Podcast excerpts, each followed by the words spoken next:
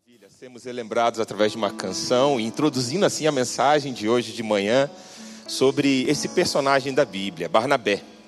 Deus tem usado a história desse homem para me inspirar nesse começo de 2022 e eu decidi nessa oportunidade compartilhar com a igreja aquilo que Deus tem falado ao meu coração por meio desse herói da fé. O Barnabé ele pode passar para alguns como um coadjuvante na dinâmica do Novo Testamento. É uma pessoa que não aparece tanto assim no Novo Testamento. Talvez muitos aqui nem sabem da história dele. Essa música conta muito dos trechos da Bíblia que nós vamos percorrer aqui hoje de manhã. Mas o fato é que Barnabé foi alguém extremamente usado por Deus para a escrita do Novo Testamento. E se eu te dissesse que dois discípulos, duas pessoas que Barnabé discipulou, escreveram juntas 14 dos 27 livros do Novo Testamento. Que tal? Olha o impacto desse homem ao ser alguém muito importante no discipulado do apóstolo Paulo. Nós vamos ver isso aqui hoje. E também no discipulado de João Marcos, aquele que escreveu o Evangelho de Marcos. Então, é tão interessante nós podemos estudar sobre a vida de um homem assim, principalmente se tratando nesse ano de 2022, onde nós, como igreja, vamos falar muito sobre discipulado. Nós estamos nos preparando, sempre no primeiro semestre do ano, em março, começamos a nossa campanha aqui na igreja. E esse ano a temática vai ser discipulado. Então, nada melhor de começarmos o ano sendo inspirado por um personagem da Bíblia que nos ensina com seu exemplo de vida, com a sua dinâmica, com o seu jeitão, com aquilo que ele fez, alcançar, acolher e aperfeiçoar irmãos e irmãs na fé. Nada mais é do que discipular pessoas, cuidar de pessoas, caminhar pessoas, ajudá-las a chegarem até a maturidade cristã e continuarem crescendo. Olha como é que a Bíblia, ela apresenta esse personagem Barnabé em Atos 4, 36 e 37. Você pode acompanhar aqui comigo no telão o que a Bíblia diz sobre Barnabé na primeira vez. Fala assim: Foi assim que, que José vendeu um terreno dele e entregou o dinheiro aos apóstolos. José era levita e havia nascido na ilha de Chipre. Os apóstolos o chamavam de Barnabé, que quer dizer aquele que dá ânimo. E aqui vem para mim a primeira lição, a primeira coisa que eu posso tirar da minha vida. Um irmão, homem de Deus, José, que ganha um apelido dos apóstolos pelo jeitão dele pelo jeito que ele exercia a sua vida no meio da igreja, pelos seus dons, pelos seus talentos, e ele ganhou esse nome de Barnabé. Conhecemos ele mais por Barnabé do que por José hoje em dia, não é? Olha só que interessante. E eu queria te desafiar a pensar nessa manhã, se aqueles que te conhecem na sua família, ou na sua família espiritual, na sua igreja, te dessem um apelido, pelo seu jeitão de ser, pelos seus dons, qual seria o apelido que esses irmãos ou que a sua família te daria? Será que seria igual o de Barnabé, né? Aquele que dá ânimo, aquele que consola, aquele que encoraja. E a gente vai ver que isso resume muito bem a história desse personagem bíblico, Barnabé. Mais uma coisa que eu queria propor para você essa manhã, nós vamos olhar algumas cenas da vida de Barnabé, principalmente a interação entre Barnabé e o apóstolo Paulo, que é o que a palavra de Deus mais nos relata então, nós vamos olhar algumas cenas desse discipulado, e eu vou colocar como pano de fundo aqui aquilo que chamamos aqui na nossa igreja como o ciclo do discípulo. Que nada mais é do que ver essa experiência da conversão, do evangelismo e do discipulado em três fases. Pedi até para a comunicação da igreja colocar aqui atrás, para você ter o visual desse ciclo do discípulo. E nada mais é do que organizar esse, esse processo em três fases: o alcançar, o acolher e o aperfeiçoar. Na história e na experiência do apóstolo Paulo, ele teve uma experiência de evangelização, de conversão, eu diria que singular. Se você lembra do começo do capítulo 9 do livro de Atos, Paulo está indo para a cidade de Damasco para perseguir os cristãos e a igreja cristã naquela cidade, e ali ele tem um encontro com Jesus. O próprio Jesus aparece a ele em visão e confronta ele com seu estilo de vida, com aquilo que ele estava fazendo, com a sua vida, e ali Paulo tem uma conversão instantânea. Ele se encontra com Jesus, ele perde a visão por três dias, vai para a cidade de Damasco. Ali, um dos irmãos daquela igreja de Damasco ora para que ele recuperasse a visão, e ali Paulo tem o seu encontro com Jesus. E daquele momento, ele passa a ser de alguém que era o perseguidor da igreja, ele se torna alguém perseguido pela fé cristã. Porque a sua missão era muito grande, naquilo que Deus tinha preparado para ele. Paulo já começa a pregar ali mesmo em Damasco, para os judeus e para toda a cidade, e ele tem que fugir, ele tem que sair à noite fugido da cidade, porque as pessoas daquela cidade queriam o matar. E ele volta para a sua cidade, onde ele morava, Jerusalém. Mas ali agora ele não pode mais voltar para o seu círculo de amizade. Ele não pode ele, ele, mais ser um líder da sinagoga e tudo aquilo que ele defendia mudou tudo na vida do apóstolo Paulo em questão de dias. E ele volta agora precisando de um ombro amigo. Ele volta agora precisando de alguém que o acolhesse, uma mão estendida. E quem que chega a Paulo nesse exato momento? O nosso irmão Barnabé entra aqui na história do apóstolo Paulo. E eu queria te convidar agora a gente ler junto Atos 9, 26 a 30. Pode abrir a sua Bíblia ali em Atos 9, 26 a 30. Enquanto você abre, eu vou só ler o, a, o estrofe dessa canção que nós acabamos de cantar juntos, que diz, baseado nessa perícope: E quando Saulo converteu-se a Cristo, lhe faltou amigos. Alguém que fosse companheiro, fonte de consolo e abrigo como fruto do amor de Cristo, fruto do seu compromisso. Foi um homem procurá-lo, dando-lhe a mão. Agora vamos ver como o texto bíblico relata essa cena. Atos 9, 26 a 30. Diz assim: Saulo foi para Jerusalém e tentou juntar-se aos seguidores de Jesus. Olha o drama, gente. Porém, todos tinham medo dele, porque não acreditavam que ele também era seguidor de Jesus. Então Barnabé veio ajudá-lo e o apresentou aos apóstolos.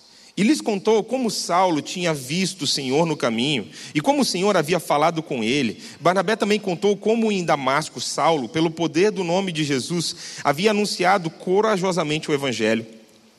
Depois disso, Saulo ficou com eles, andando por toda parte em Jerusalém, e pelo poder do nome do Senhor, ele anunciava corajosamente o evangelho.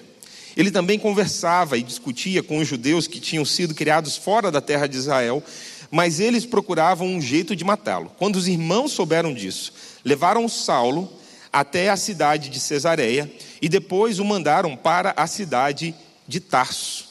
E só um adendo aqui, né? Você vê que na Bíblia está chamando de Saulo, esse era o nome dele, conhecido, como ele era conhecido antes de se tornar o apóstolo Paulo, né? Então, você vai ver que no começo da história a Bíblia vai chamá-lo de Saulo e depois ele se torna Paulo, o apóstolo Paulo. E aqui eu quero meditar nessa cena sobre a importância da acolhida.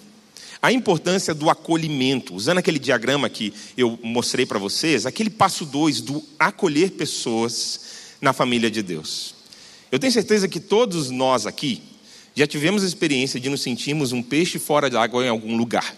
Algum lugar que você estava chegando novo e você não conhecia ninguém, e aquele desconforto de você não saber como é que as coisas funcionam, como é que é o ritmo direito, é ou não é mesmo?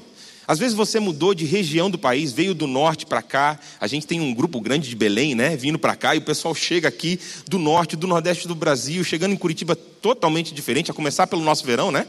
está bem diferente esse ano. Então, você vê como é diferente, como é difícil de se acostumar num ambiente que você não está totalmente é, por dentro de como funciona. Ou quando criança, quando você mudou de escola porque seus pais mudaram de bairro, região da cidade, ou mesmo de cidade ou de país. Né? Ou quando você muda de uma empresa e você tem que conhecer a política, a cultura da empresa, os seus novos amigos, é tudo novo para você, é difícil de se acostumar. A gente precisa de alguém que estenda a mão. Quando você entra na família do seu cônjuge e as primeiras reuniões da família, você lembra disso? Eu lembro que eu comecei a namorar Sheila, minha esposa, na época do Natal, era essa época de dezembro que acabou de passar.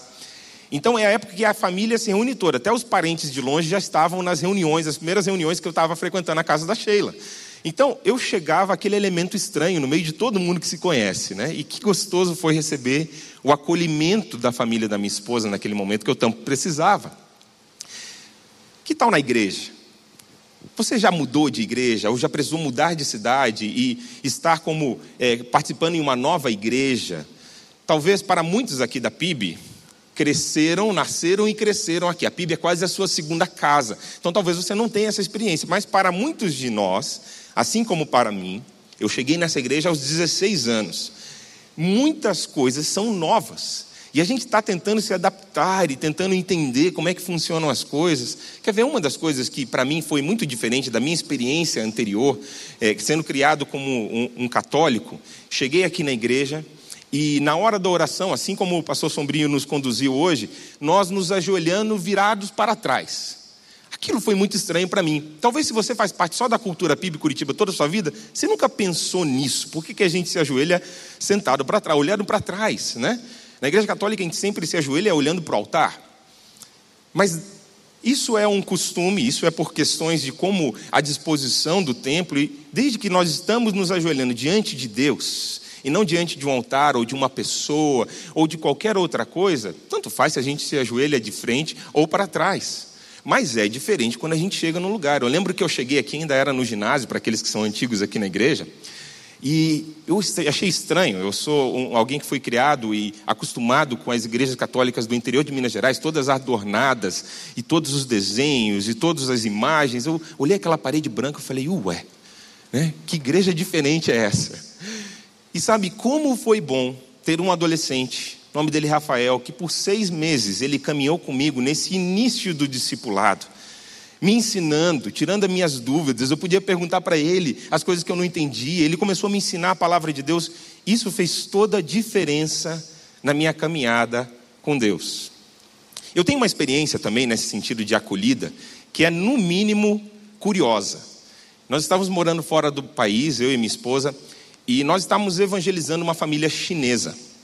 E essa família ela nunca tinha tido contato com o cristianismo, zero. Primeira vez que a senhora daquele casal, daquela família, tinha tido algum contato com a Bíblia, tinha visto a Bíblia, era quando a Sheila, minha esposa, levou a Bíblia dela num chá que elas tiveram juntas. E pela primeira vez ela pôde ver e segurar uma Bíblia.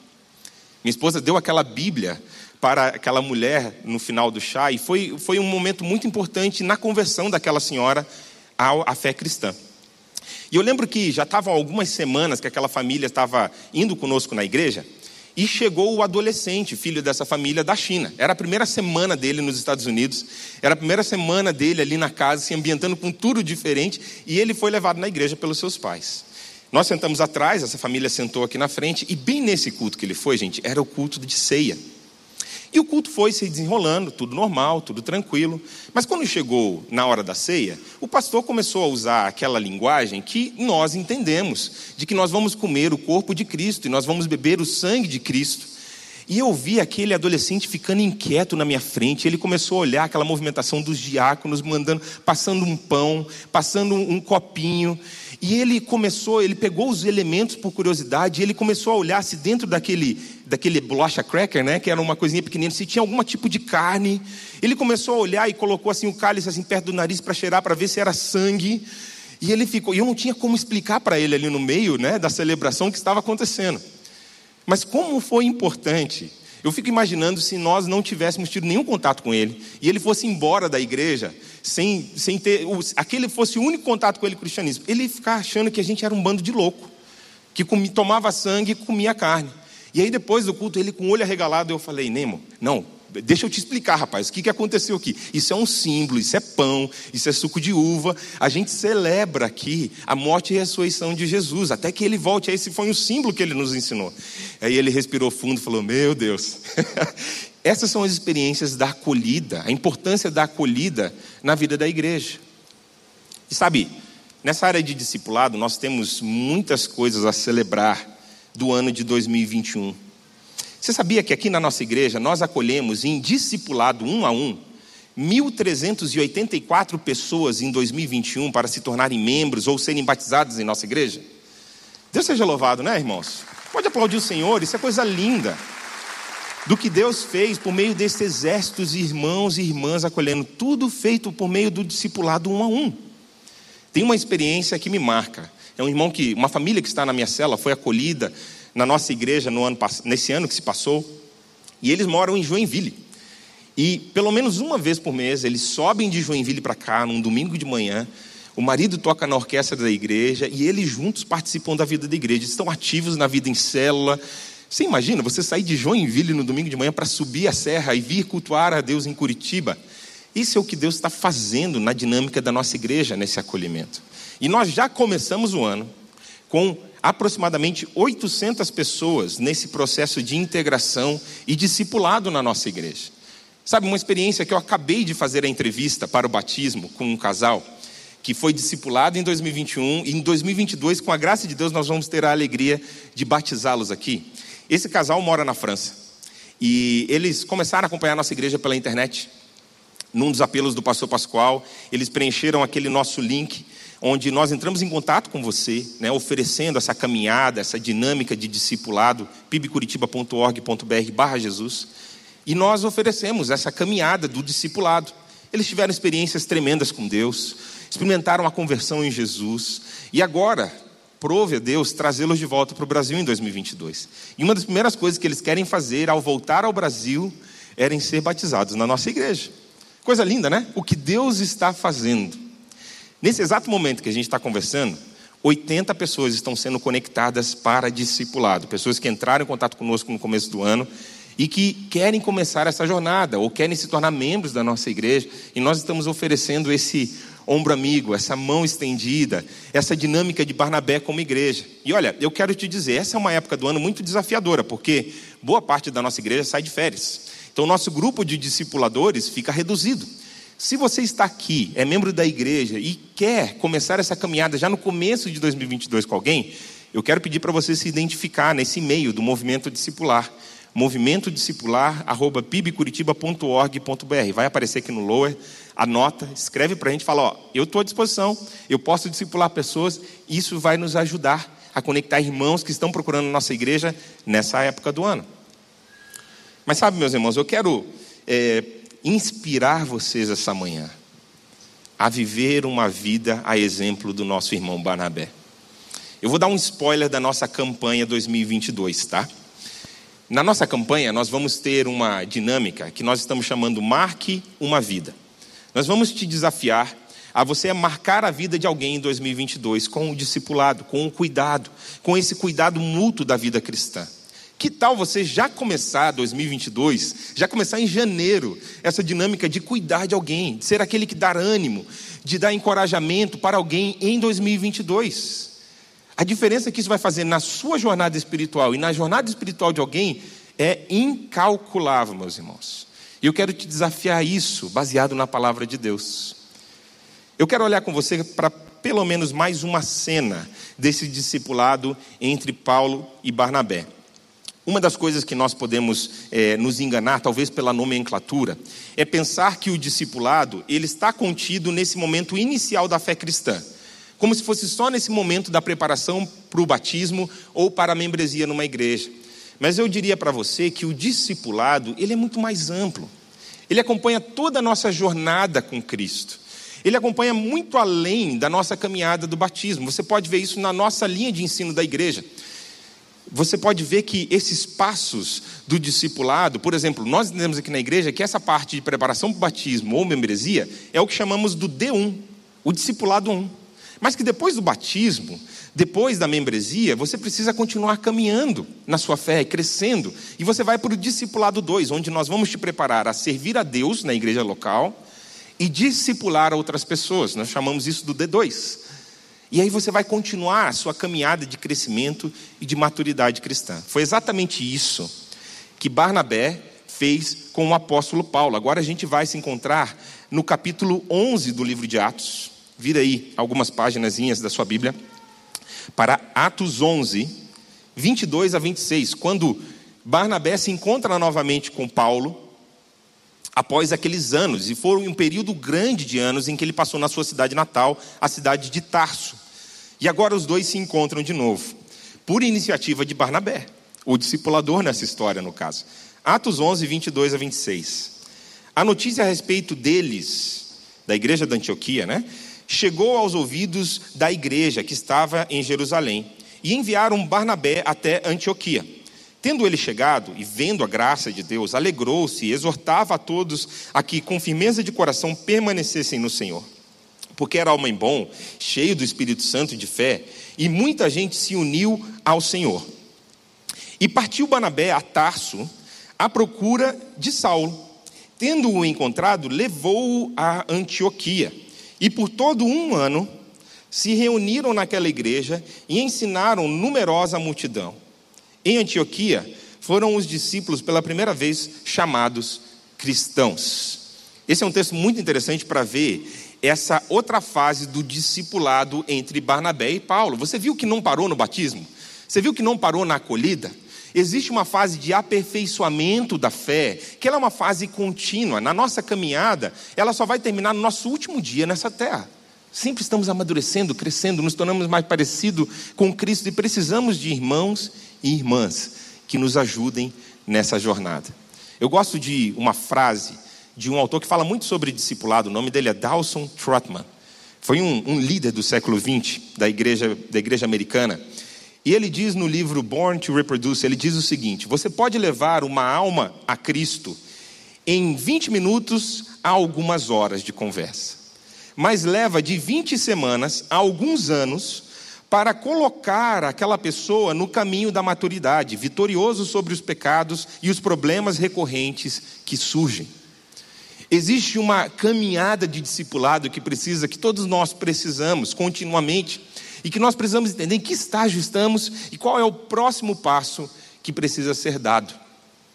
Uma das coisas que eu faço, e eu quero dar algumas dicas práticas aqui nessa fase final da nossa reflexão bíblica, de como que você pode ajudar uma pessoa que você acolheu na igreja agora a dar os próximos passos na sua fé.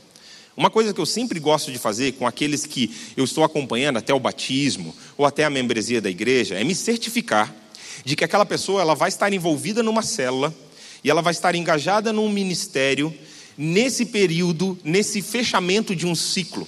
Para que isso não pareça uma formatura do discipulado, algo que não vai ter uma continuidade, mas que ele perceba que o discipulado há uma continuidade nisso, ele precisa continuar crescendo. E a célula vai ajudar na comunhão, vai ajudar no evangelismo daquela pessoa e no evangelismo daquele grupo de amizade que ele tem para que ele possa trazer mais pessoas junto com ele para experimentar o que Jesus está fazendo na vida dele. E o ministério vai ajudá-lo a, vai ajudá-lo a aprender a servir no contexto da igreja. Portanto, eu sempre tento fazer isso acontecer. Eu vejo isso na vida de Barnabé. Barnabé começou a servir ao lado do apóstolo Paulo, desenvolvendo aquele discípulo, desenvolvendo aquele homem na sua fé e no seu ministério. Sabe uma das coisas que eu falo para a pessoa: olha, vem servir junto comigo. Normalmente eu estou envolvido em alguma coisa na igreja. Hoje em dia eu estou envolvido tanto no campus Parolim, ali tem tanta coisa a fazer no Parolim, na nossa igreja no Parolim. Então eu chamo essas pessoas que eu estou discipulando, vamos servir junto no Parolim. Vamos discipular junto uma outra pessoa. Sempre estou envolvido com o discipulado. E sabe, essa é uma das experiências mais marcantes do discipulado. Olha só, o que, como que Barnabé e Paulo viveram isso. Logo no final do capítulo 11, você vai ver eles dois servindo juntos.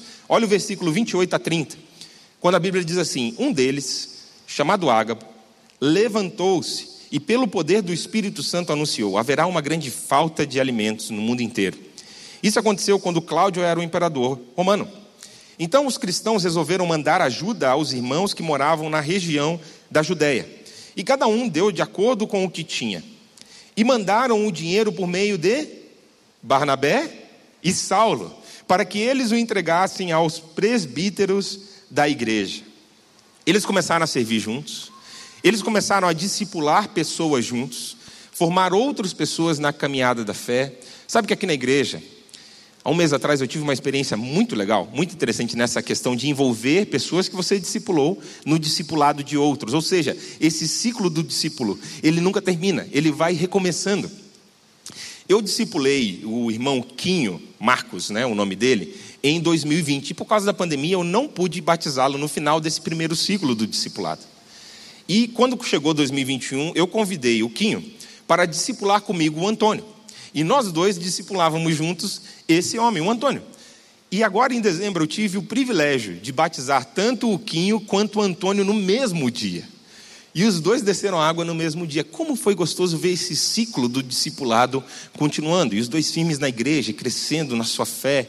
Esse discipulado, essa acolhida. Sabe, olha só como agora esse novo ciclo do discipulado começa. Barnabé, Paulo e agora entra João Marcos na história. Olha agora para Atos 13, 4 e 5. Eles já estão no meio da viagem missionária. Eles estão fazendo aquilo que foi conhecido como a primeira viagem missionária de Paulo. Eles foram para a terra natal de Barnabé, a ilha de Chipre, e olha só quem eles levaram com ele nessa experiência de discipulado. Barnabé e Saulo, tendo sido enviados pelo Espírito Santo, foram até a cidade de Seleucia e dali embarcaram para a ilha de Chipre. Quando chegaram à cidade de Salamina, começaram a anunciar a palavra de Deus nas sinagogas, e eles tinham João Marcos para ajudá-los no trabalho missionário. Olha só agora, uma outra pessoa sendo formada, uma outra pessoa sendo treinada. E concluindo esse o que a Bíblia nos conta sobre essa história de Barnabé e Saulo. Tem uma notícia triste que no, no, quando eles voltaram dessa viagem, Paulo e Barnabé tiveram o que a Bíblia chama uma forte discussão entre eles. E o motivo da discussão era exatamente o João Marcos, porque eles estavam se preparando para a segunda viagem. João Marcos tinha deixado os dois no meio da viagem, ele tinha voltado para casa no meio da primeira viagem, ele não terminou a viagem junto com os dois. E Paulo discordava de Barnabé que eles deveriam levar João Marcos de novo. E ali houve uma forte discórdia entre os dois e eles decidiram cada um seguir o seu caminho. Paulo seguiu, para a segunda viagem com Silas e Barnabé levou consigo João Marcos. Nada mais é, meus irmãos, do que a natureza de Barnabé, ou não é? Como é que os apóstolos achavam que chamavam ele? Aquele que dá ânimo, aquele que encoraja. Ele não ia desistir de uma pessoa fácil. E aqui tem duas lições sobre o discipulado. Primeiro que eu gostaria muito que o discipulado fosse uma coisa constante, né, pastor Alexandre? Algo assim, tranquilo, de navegar, mas é mais parecido com os altos e baixos da vida, porque você está acompanhando a vida de alguém. Então, as, as pessoas às vezes dão dois passos para frente, às vezes ela dá um passo para trás, às vezes ela volta a avançar na sua fé, e você tem que ter paciência, você que é uma pessoa mais madura na fé, de ajudar aquela pessoa a amadurecer. Barnabé estava fazendo isso com João Marcos, e dando a chance daquele homem se desenvolver, e graças a Deus por isso, né? Porque talvez, não sabemos a consequência, mas se ele não tivesse feito isso, talvez não teríamos João Marcos escrevendo o Evangelho de Marcos. É, por causa dessa segunda chance, por causa dessa acolhida. E outra coisa que isso me ensina: o discipulado, ele não é algo que precisa ser para a vida toda com a mesma pessoa. A única relação que é durante toda a nossa vida é a nossa relação com Jesus. Agora, outras pessoas no ciclo da vida vão entrar e sair da nossa vida e vão nos influenciar na fé. Então não precisa ser só um irmão, só um discipulador com um discípulo. Não. Essa é uma dinâmica da vida, que você sempre tem que estar crescendo.